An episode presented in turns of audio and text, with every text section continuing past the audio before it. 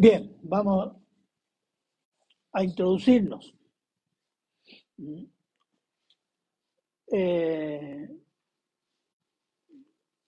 una pregunta sería, ¿cómo se comunican los seres humanos? Obvio, ¿cómo se comunican los seres humanos? Algo obvio. Hablando. Palabras, ¿cierto? Por palabra.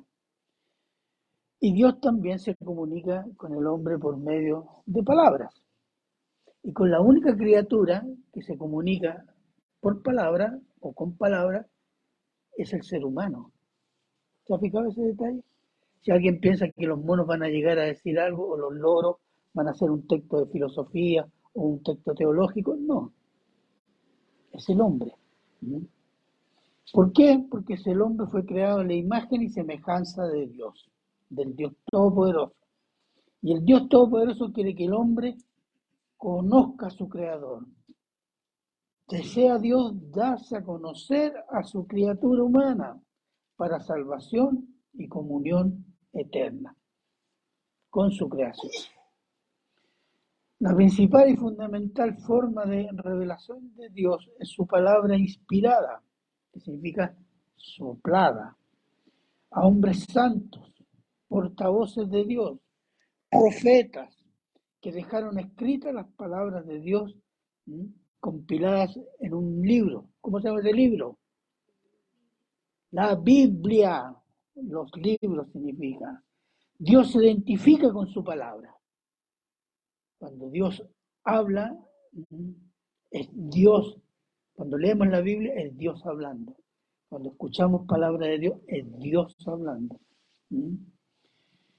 Dice en el Salmo 138, 2, dice, eh, porque has engrandecido tu nombre y tu palabra sobre todas las cosas. La persona de Cristo, perdón, de Dios, está exactamente igual mm, al mismo nivel de su palabra, o su palabra al mismo nivel de la persona de Dios. Por tanto, Aceptar, rechazar o ser indiferente a la palabra de Dios es aceptar, rechazar o ser indiferente a Dios mismo. Dios se goza en la obediencia a su palabra. Dios castiga al que desobedece su palabra y aborrece a los que tergiversan su palabra. Eso es así, está en la Biblia, por tanto, leer, estudiar, meditar y obedecer su palabra es fundamental para la vida del cristiano, para crecer en el conocimiento de Dios Padre y de su Hijo Jesucristo, Señor nuestro. El ejemplo de suma fidelidad a Dios Padre es la persona de Cristo.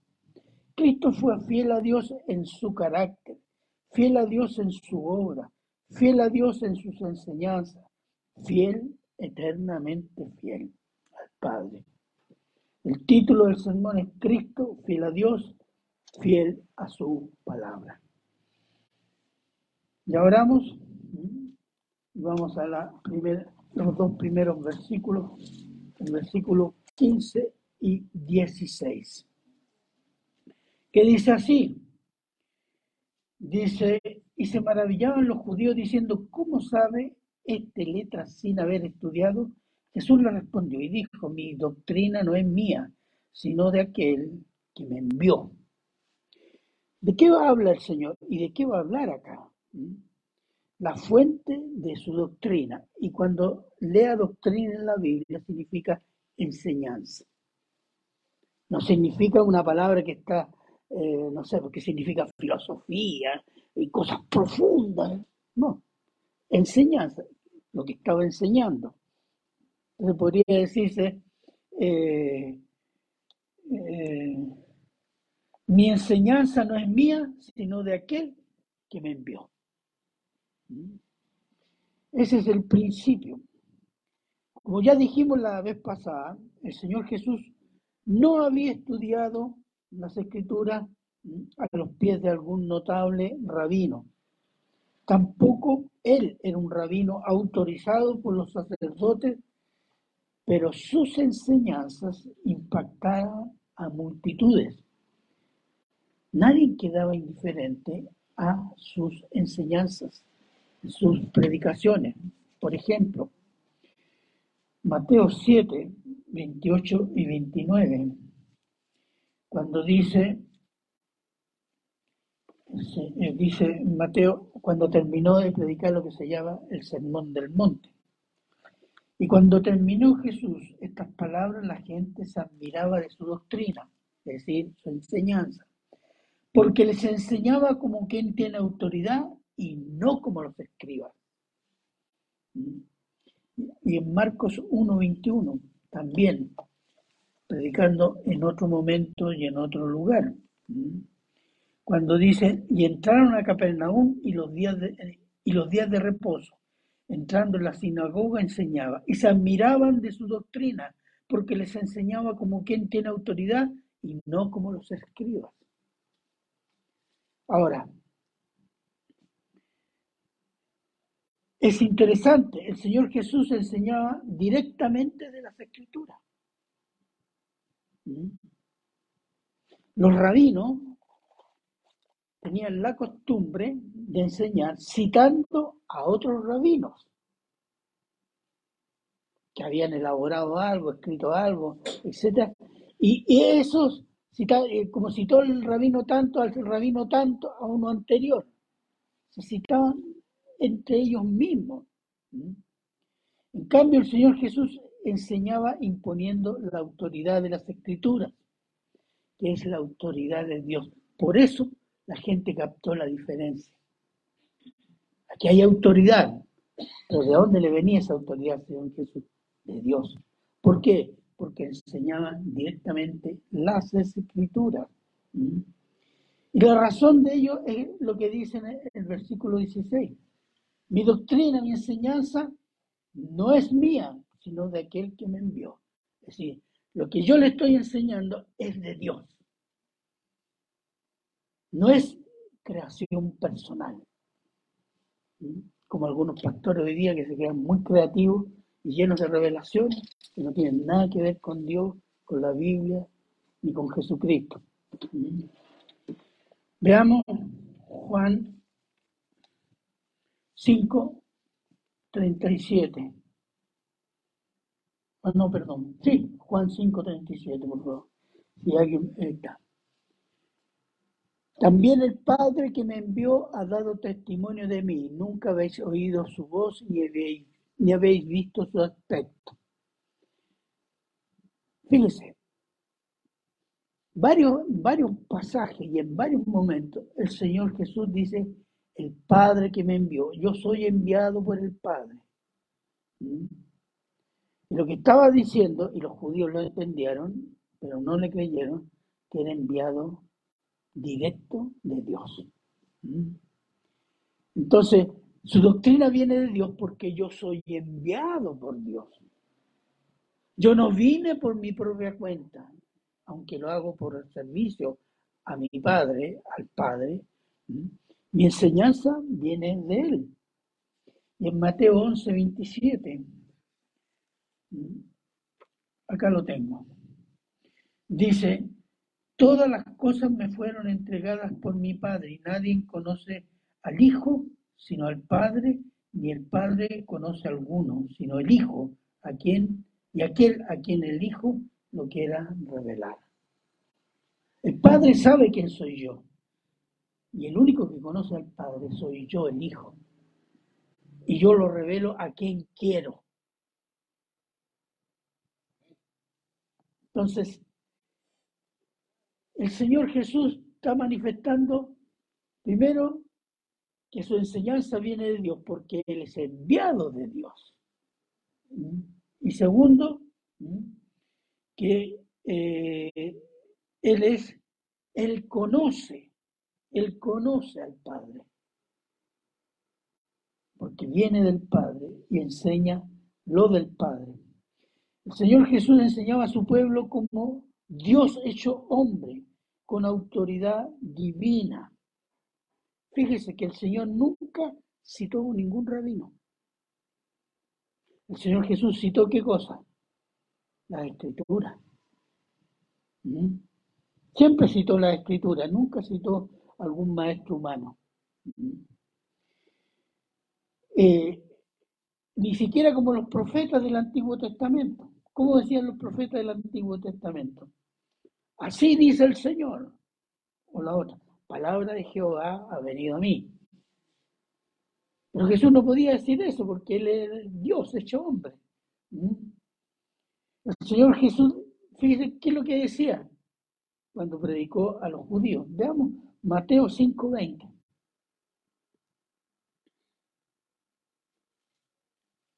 Porque os digo que si vuestra justicia no fuere mayor que la de los, la de los escribas y fariseos, no entraréis en el rey. Ese es categórico. Él no cita a los rabinos, no siquiera cita la escritura. Está dando sentido en el sermón del monte, el sentido a la ley. Entonces dice con toda autoridad, pero yo os digo, veamos otro versículo, Mateo 5, 21 y 22. Oíste que fue dicho a los antiguos, no matarás y cualquiera que matare será culpable de juicio. Pero yo os digo, y está dando el sentido a la ley. ¿Se fija? Otro versículo, Mateo 5, 27, 28. Oíste que fue dicho, no cometerás adulterio, pero yo os digo. Es muy interesante porque es una presentación que se está haciendo el Señor Jesús indirectamente de que Él es el dador de la ley.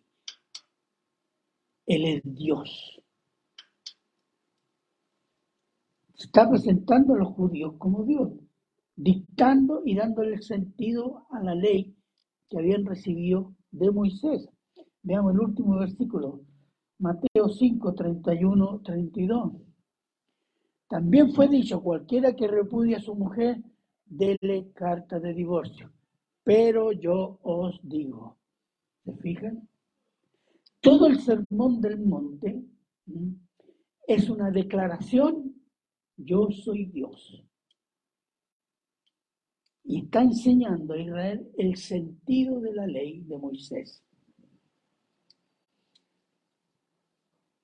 El cristiano, cristiano, después de la ley, pues de Cristo, que ha creído en Cristo, es llamado a predicar el Evangelio de salvación y a enseñar la palabra de Dios. Somos llamados a eso, ¿no?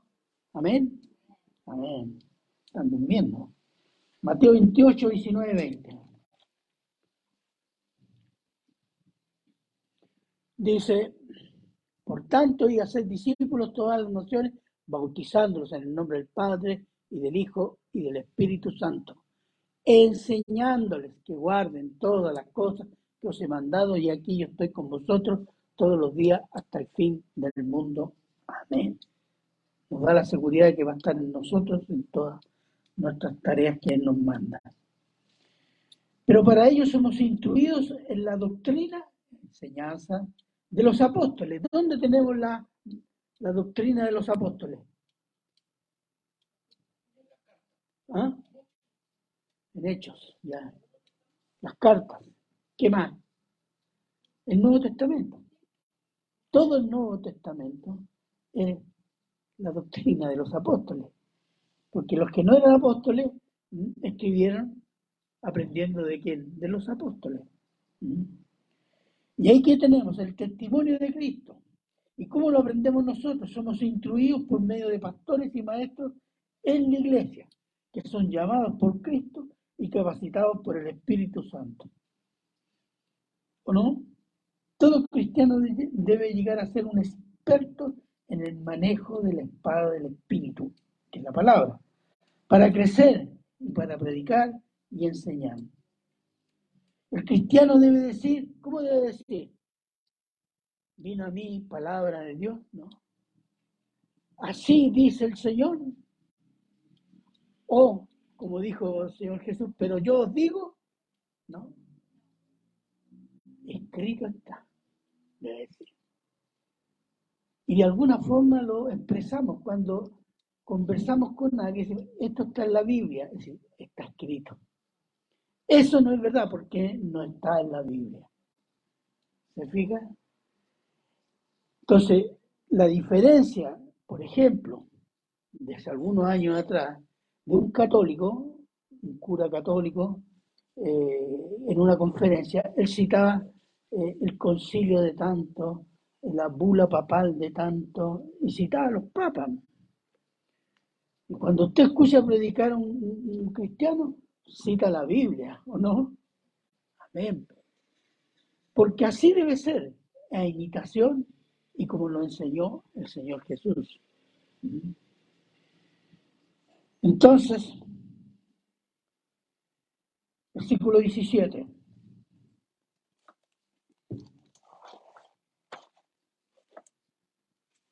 Versículo 17. Dice, El que quiera hacer la voluntad de Dios conocerá si la doctrina es de Dios o si yo hablo por mi propia cuenta. Aquí hay un desafío, un reto del Señor Jesús. Conocer y hacer la voluntad de Cristo y del Padre. ¿Mm? ¿Cómo podemos conocer si esa palabra o esa enseñanza es de Cristo o viene de Dios? Pues el Señor Jesús desafía a su oyente a someterse a su palabra y comprobarán si su enseñanza es de Dios o es por su propia cuenta. ¿Y cómo podemos comprobarlo? Por los efectos. Por los efectos. Miren, un cristiano, cristiano, que tiene en sí mismo el poder del Espíritu Santo o el poder el Espíritu Santo actúa en él, nos da la confirma interna, subjetiva, podría decir incluso, en nuestro interior, de la verdad de Cristo y de Dios Padre. El Espíritu Santo habla a nuestro espíritu diciendo, somos hijos de Dios. Y eso es una confirmación interna. Y cada confirmación externa ¿Cuál? Los efectos en la vida social o familiar. ¿Cómo nos comportamos? ¿Cuántas cosas cambiamos en nuestras vidas? Pues ahí se ven los efectos exteriores de que somos cristianos, que hay un, hay un trabajo que está haciendo el Espíritu Santo. Primera de Tesalonicenses 1, 6, 8.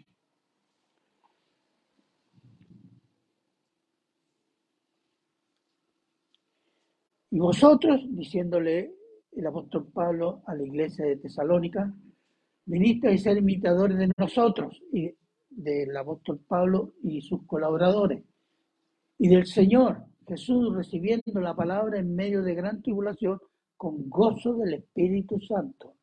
De tal manera que habéis sido ejemplo a todos los de Macedonia y de Acaya que han creído. Porque partiendo de vosotros ha sido divulgada la palabra del Señor no solo en Macedonia y Acaya, es decir, por toda la región donde ellos vivían. Ese es un efecto exterior. ¿Cuál es? La predicación. comenzaron a difundir el Evangelio y la interior, el gozo. Entonces, yo puedo entender que es palabra de Dios porque me da estas dos confirmas. ¿Mm?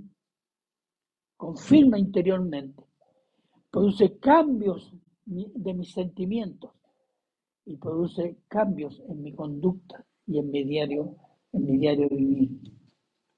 Los nuevos cristianos de Tesalónica difundieron el Evangelio en su región, plantando iglesias, mostrando gran gozo aún bajo la persecución. Cuando la palabra es creída, sumida y se aplica, tiene efectos en el corazón. Se comienza a amar a Dios y las cosas de Dios. Y cambian las actitudes, hábitos y relaciones. Y hablamos del Evangelio de Dios. ¿O no? Amén. Amén. Hechos 9, 20, 22.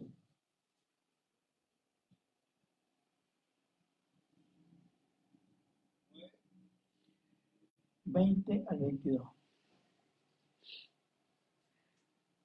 Este es la el apóstol Pablo eh, contando su conversión.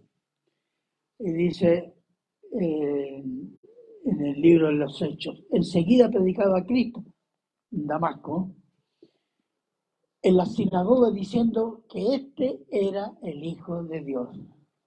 Y todos los que oían estaban atónitos y decían, ¿no es este el que asolaba en Jerusalén a los que invocaban este nombre? A eso vino acá para llevarlos presos ante los principales sacerdotes. Mira en qué se ha convertido. Pero Saulo mucho más se esforzaba y confundía a los judíos que moraban en Damasco, demostrando que Jesús era el Cristo. Es un cambio radical, ¿no? De perseguidor de la iglesia, sin compasión, que odiaba a los cristianos porque los consideraba herejes, a uno que ama a Cristo y que lo predica y quiere convencer a los judíos que, que Cristo es el Mesías. Eso es una combinación de cambio interno y cambio exterior de lo que es un cristiano. ¿Y por qué? Ese es el efecto de la palabra. Esos son los efectos de someterse a la palabra. No piense que usted va a tener esos efectos escuchando la palabra y como se dice, entra por aquí y sale por el otro lado. No, no va a tener mayores efectos. Entonces, el cristiano, por cambio interior y cambios exteriores, debido al efecto de la palabra, tiene la capacidad de reconocer lo que es de Dios y lo que no es de Dios, hermanos. Cuando usted está viviendo la palabra, usted tiene esa capacidad de reconocer lo que es falso y lo que es verdadero. Porque conoce lo verdadero. Eso le ayuda a reconocer lo que no es verdadero. Entonces, y esto debido a la obra del Espíritu Santo en el creyente y porque el cristiano, ¿qué hace? Porque no lo sabemos toda la Biblia, ¿qué hace? Recurre a la Biblia, ¿no? Para verificar si esa palabra del predicador o del maestro es verdad o es falsa, ¿o no? Mira lo que sucede en Hechos 17, 10 al 12. Hechos 17, del 10 al 12.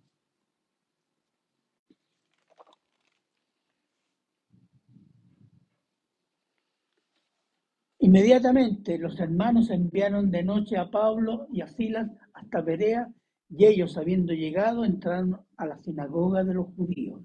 Y estos eran, fíjense lo que dice, más nobles que los que estaban en Tesalónica, pues recibieron la palabra con toda solicitud y buena voluntad, ¿ah? escudriñando cada día las escrituras para ver si esas cosas eran así. Esa es la tarea del cristiano, hermano. Este es un excelente ejemplo. Pero ¿qué hacen en muchas iglesias? El pastor dice cualquier burrada y todo el mundo, amén, amén, gloria a Dios. Y eso es grave, porque estamos dando un amén y aprobando cosas que no son bíblicas. A veces son herejías, pero la gente no se da cuenta. ¿Por qué? Porque hay un conocimiento superficial de la Biblia y a veces no hay ni siquiera conocimiento de la Biblia, hermano. Y eso es muy, pero muy grave. Un cristiano, como decía, reconocerá rápidamente las enseñanzas falsas que no son de Cristo.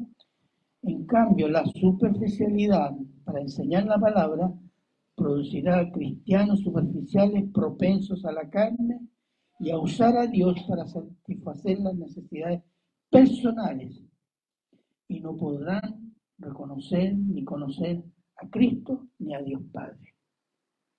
Pensarán que todo eso es bíblico, o es bueno, o viene de Dios, sin saber discernir si es correcto o incorrecto.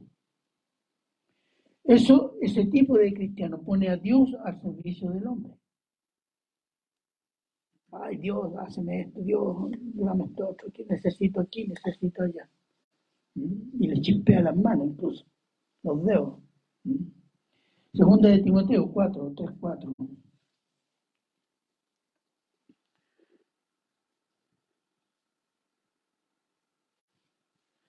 Porque vendrá tiempo cuando no sufrirán la sana doctrina, sino que teniendo comenzón de, oír, se amontonarán maestros conforme a sus propias concupiscencias, y apartarán de la verdad el oído y se volverán a las fábulas.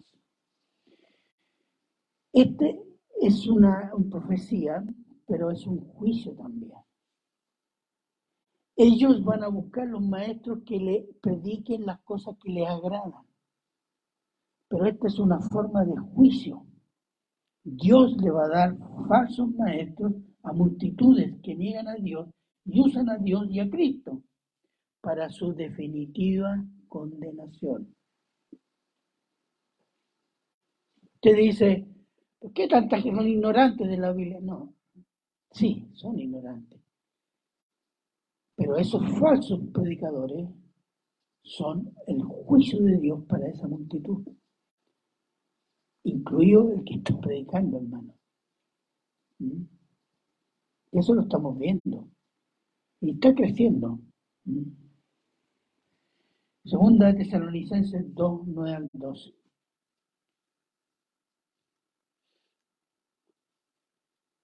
Está hablando del anticristo.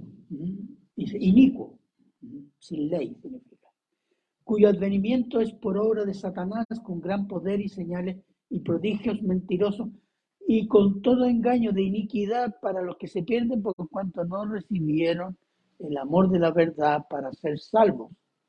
Por esto Dios les envía un poder engañoso para que crean la mentira, a fin de que sean condenados todos los que no creyeron en la verdad, sino que se complacieron en las injusticias. Esto es lapidario. Porque fíjese, aunque esto será, el anticristo será la máxima expresión del engaño para condenación del mundo. Pero ese juicio por engaño ya comenzó. Si no, no, no nos explicamos por qué tanta apostasía e inmoralidad ha sido aceptada en la iglesia evangélica, hermano. Dios está haciendo un juicio a la iglesia y con esto preparando el juicio al mundo.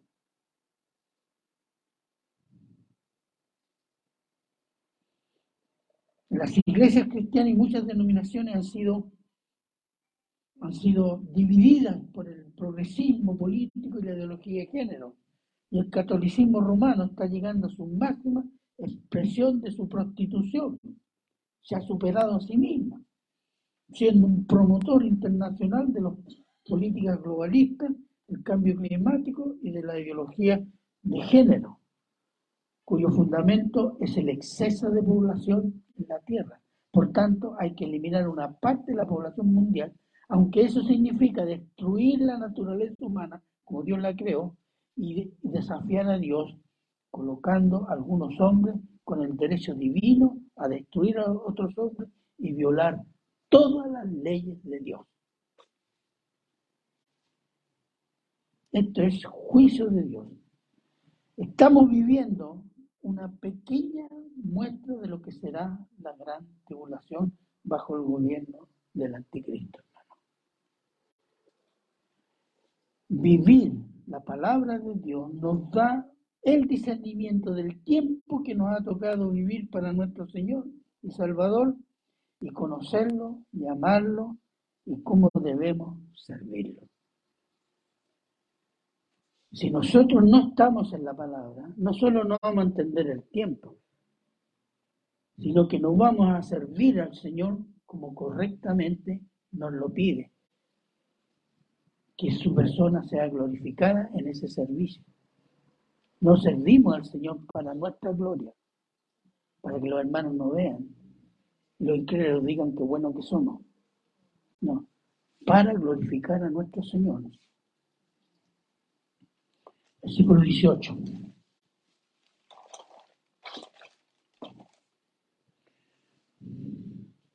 Versículo 18 dice, el que habla por su propia cuenta, su propia gloria busca pero el que busca la gloria del que le envió, este es verdadero y no hay en él injusticia. Está siempre el mismo, el mismo eh, tema. ¿El efecto cuál es? Que el que habla por su propia cuenta es porque está buscando su propia gloria. Si yo o cualquiera predica la palabra como de está buscando qué cosa? La gloria de Dios, que sea manifestada. Entonces el Señor sigue desafiando a sus oyentes, diciéndole que obedezcan su palabra y sabrán si Él habla por su propia cuenta y para su propia gloria. O si Él habla la palabra de Dios y sabrán qué cosa, la gloria de Dios. Por tanto, perdón, comprobarán que Él, Jesús, es un auténtico enviado de Dios. Ese era el tema. Como los judíos no creyeron, no lo reconocieron, no escucharon su palabra, como dice en Juan 12, 27, 28. Ahora está turbada mi alma. ¿Qué sucedió ahí? En Jerusalén, unos gentiles quieren entrevistarse con griegos, dice Quieren entrevistarse con Jesús y hablan con Andrés. Entonces, cuando le dicen al Señor Jesús, mira, hay unos gentiles que quieren hablar con, con usted. Entonces, ¿qué está sucediendo? Está sucediendo de que ya no lo buscan los judíos. Él sabe que los judíos lo rechazaron. Y ahora comienzan a buscarlo los gentiles. Entonces, es el momento de qué? De la cruz. Para cumplir y poder llegar a gentiles. ¿Mm? Entonces él dice, Ahora está turbada mi alma. ¿Y qué diré? Padre, sálvame de esta hora, mas para, él, para esto he llegado a, estar a esta hora. Padre, glorifica tu nombre. ¿Qué está diciendo? ¿Cómo glorificará el nombre del Padre, el Señor Jesús? ¿Mm? Con la, la glorificación del Padre es con su muerte en la cruz, exaltando la santidad de Dios y haciendo efectiva la justicia de Dios castigando el pecado en su Hijo amado de los que creen en Cristo. Ese es el principal objetivo, hermanos. La muerte de Cristo es para glorificar al Padre, exaltando que su justicia y su santidad.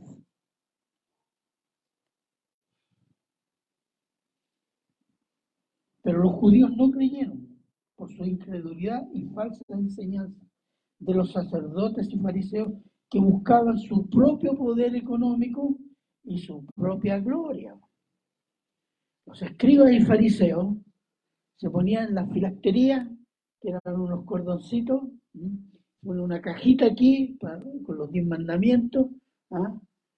Entonces cuando llegaba la hora de las tres de la tarde, la hora de la oración, donde estaban en la calle, se paraban así, extendían su, su manto así, y uh, comenzaban a orar uh, en lengua, parece. Y todo el mundo, ¡ay, un rabino! ¡Oh, cura! ¡Oh, qué santo! Y era, era, era, era como para decir espectáculo para la galería, para recibir la admiración de la gente. Entonces, eso era, usaban las cosas de Dios o religiosa para su propia gloria, para que ellos sean admirados, ellos ser cotizados. Ay, Dios mío, no ha cambiado mucho, ¿no? ¿No se han dado cuenta? ¿Ah? Esa es la naturaleza humana, hermano. Entonces,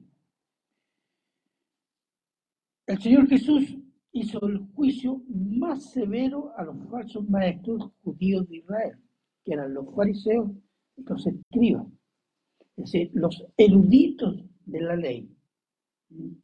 Veamos Mateo 23, 13, 14 y 15.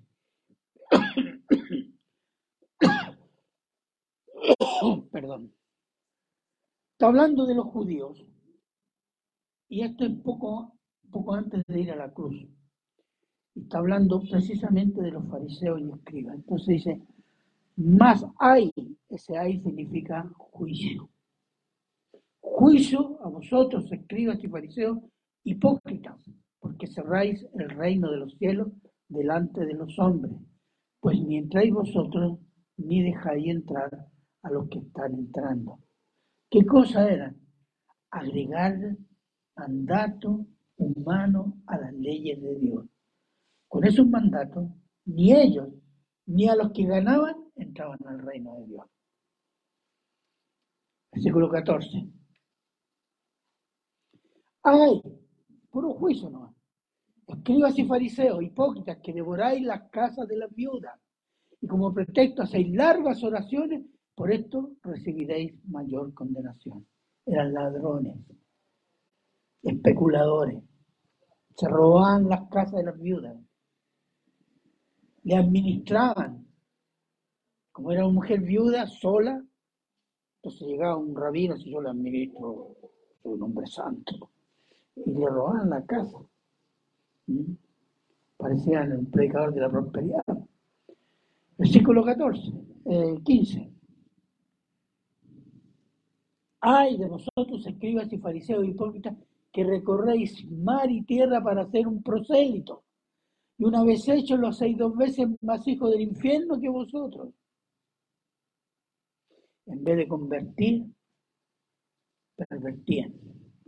No convertían. Pervertían.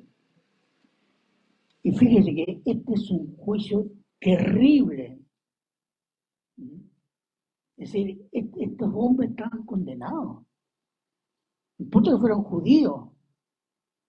Ese juicio, ese hay, cuando dice hay en la Biblia, es juicio, inapelable. Los falsos maestros, engañadores, son promotores de la cizaña desde el principio, hermano. ¿Desde cuando El jardín del Edén, ¿no? Comenzando por el padre de mentira. Todos los falsos predicadores, los falsos maestros, son hijos del gran mentiroso, el padre de la mentira. ¿Qué sucedió ahí? Entonces la serpiente dijo a la mujer, no moriréis, negando todo lo que había dicho Dios sobre la posibilidad de comer el fruto y las consecuencias. Génesis 3.4. Falsamente profetizan los profetas en mi nombre, ni los envié, no les mandé, ni les hablé. A Israel, Jeremías 14:14. 14. Recordemos que el profeta Jeremías fue el último profeta del reino de Judá antes de ser llevado por cautivo por Babilonia. ¿Mm? Después los otros profetas son del exilio, Ezequiel. Entonces, hay un juicio. Hay de los profetas insensatos que andan en pos de su propio espíritu y nada han visto. Ezequiel 13:3. Pero el espíritu dice claramente que en los postreros tiempos algunos apostarán de la fe escuchando a espíritus engañadores y doctrinas de demonios. Estamos llenos. Primera de Timoteo 4.1, esto lo escribió el apóstol Pablo. Segunda de Pedro 2, versículo 1. Puede estar ahí, hermano.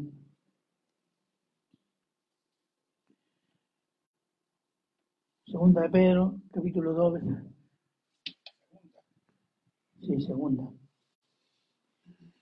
Pero hubo también falsos profetas entre el pueblo, como habrá entre vosotros, falsos maestros que introducirán encubiertamente herejías destructoras y aún negarán al Señor que los rescató atrayendo sobre sí mismo destrucción repentina. Eso sucedió después de Pentecostés y ha sucedido a todo lo largo de la historia, pero ahora está sucediendo mucho más, hermano. La iglesia está sufriendo una ofensiva de falsa doctrina desde algunos años en estos últimos cinco años, pero ha crecido de una forma impresionante. Primera de Juan 2.18.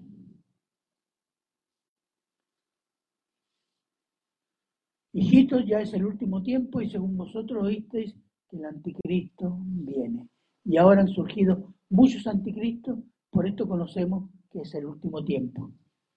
Todos estos falsos profetas, los falsos maestros, esta gente que utiliza la Biblia para decir cualquier cosa, son pequeños anticristos, que preparan, son el preludio de la venida del gran anticristo, el dictador mundial, como dice eh, Carballosa.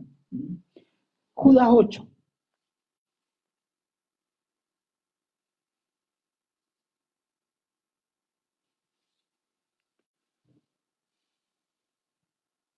No obstante, de la misma manera también estos soñadores mancillan, ensucian, manchan la carne, rechazan la autoridad blasfeman de las potestades superiores.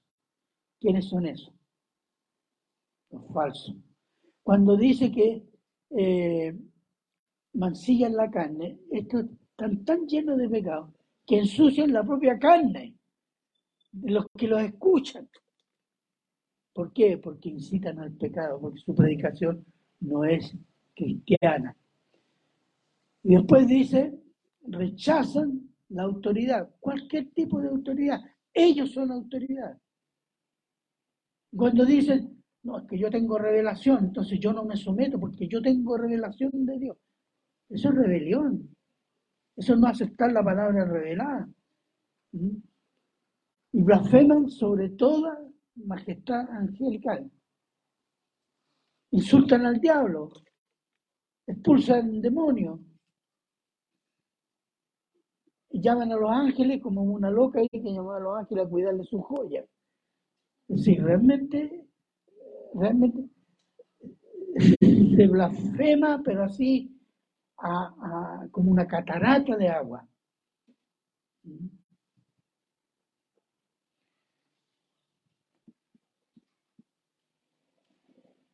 Estos están condenados porque los porque los pues son incrédulos y son falsos. El mismo Señor Jesús advirtió a los discípulos guardados los falsos profetas que vienen a vosotros con vestidos de ovejas, pero por dentro son lobos rapaces. Quieren devorar. Ellos no quieren edificar a la oveja, ellos quieren trasquilar la oveja. Las manipulan la gente. Porque ellos buscan su propia gloria y su propia satisfacción de manipular a las personas para que hagan lo que ellos quieren usando versículos de la Biblia. Todos ellos son anatemas. ¿Sabe lo que es eso? Son malditos de Dios. Anatemas que maldicen a sus seguidores. Los que los siguen son también maldecidos.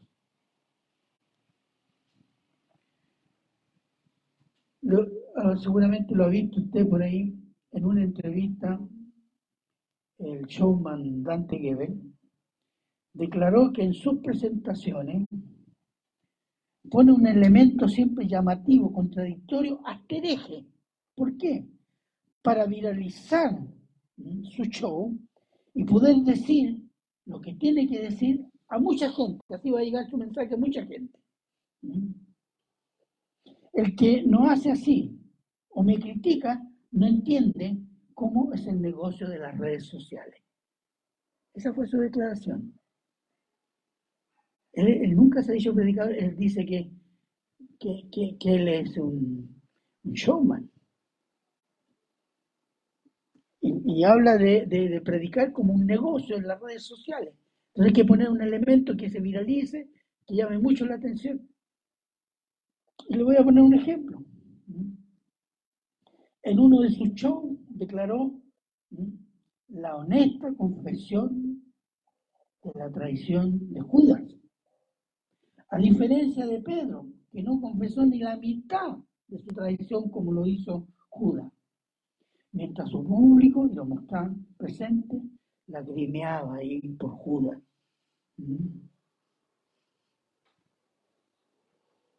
Dante Geber exaltó la gracia de Dios Es decir, para este personaje, para exaltar la gracia de Dios, tuvo que glorificar al traidor de Judas, denigrar al apóstol Pedro, criticar las iglesias bíblicas.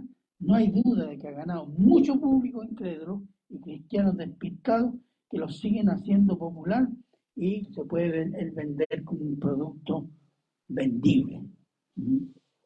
Pero, habla, pero ha blasfemado a Dios, ha denigrado la gracia de Dios y la, ha maldecido a los que se conmovieron con la confesión de Judas y ha hecho al Señor Jesús un mentiroso cuando declaró que Judas era el diablo.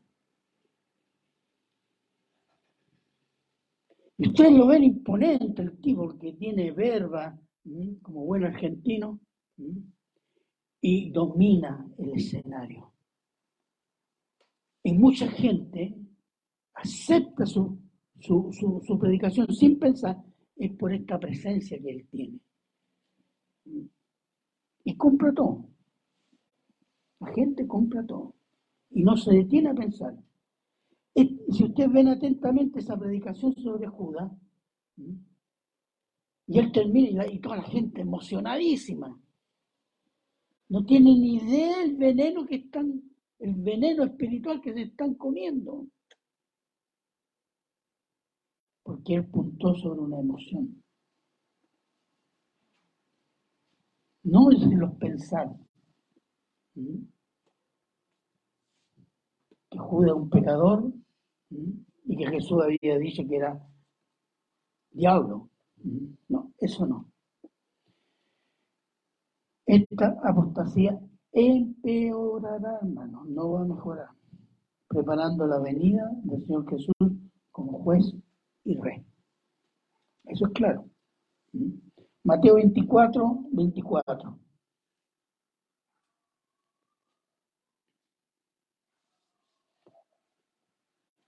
porque se levantarán falsos cristos y falsos profetas y harán grandes señales y prodigios, de tal manera que engañarán, si fuere posible, aún a los escogidos, a los creyentes. Por eso tenemos que estar avisados. Versículo 30, siempre de Mateo 24. Entonces aparecerá la señal del Hijo del Hombre y del cielo, entonces lamentarán todas las tribus de la tierra y verán al Hijo del Hombre viniendo sobre las nubes del cielo con poder y gran gloria.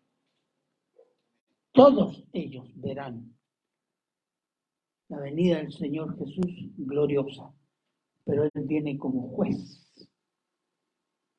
y como rey.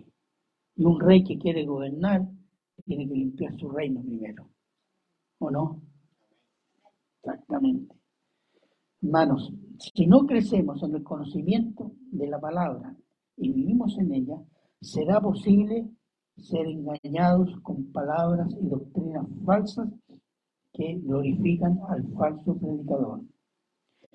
Pero si somos fieles a la palabra de Dios, entenderemos y conoceremos y amaremos a Cristo como el Señor y Salvador enviado de Dios para la gloria de Dios Padre. Amén. ¿Cuál es la tarea que nos queda entonces? Meta su corazón y su mente en la palabra de Dios. Esfuércese y pida y ore al Señor que le dé esa fuerza para hacerlo. Porque a veces no tenemos la fuerza, a veces ni las ganas. Pero pida, pida. El Señor, si queremos hacer eso, el Señor nos va a dar la fuerza necesaria. Amén. Amén. Oremos. Padre bueno, eterno y misericordioso Señor, le damos gracias, Señor, por su palabra. Gracias porque el modelo de fidelidad en nuestro Señor Jesús, de todas las cosas, Señor, de toda su vida, de toda su obra, de toda su enseñanza, Él fue fiel en todo momento. Gracias, Señor, por este modelo, gracias por esta posibilidad de que el Espíritu Santo nos lleve a ser tal como fue Cristo Jesús. Gracias, Padre, y todos se lo agradecemos en Cristo Jesús. Amén y amén.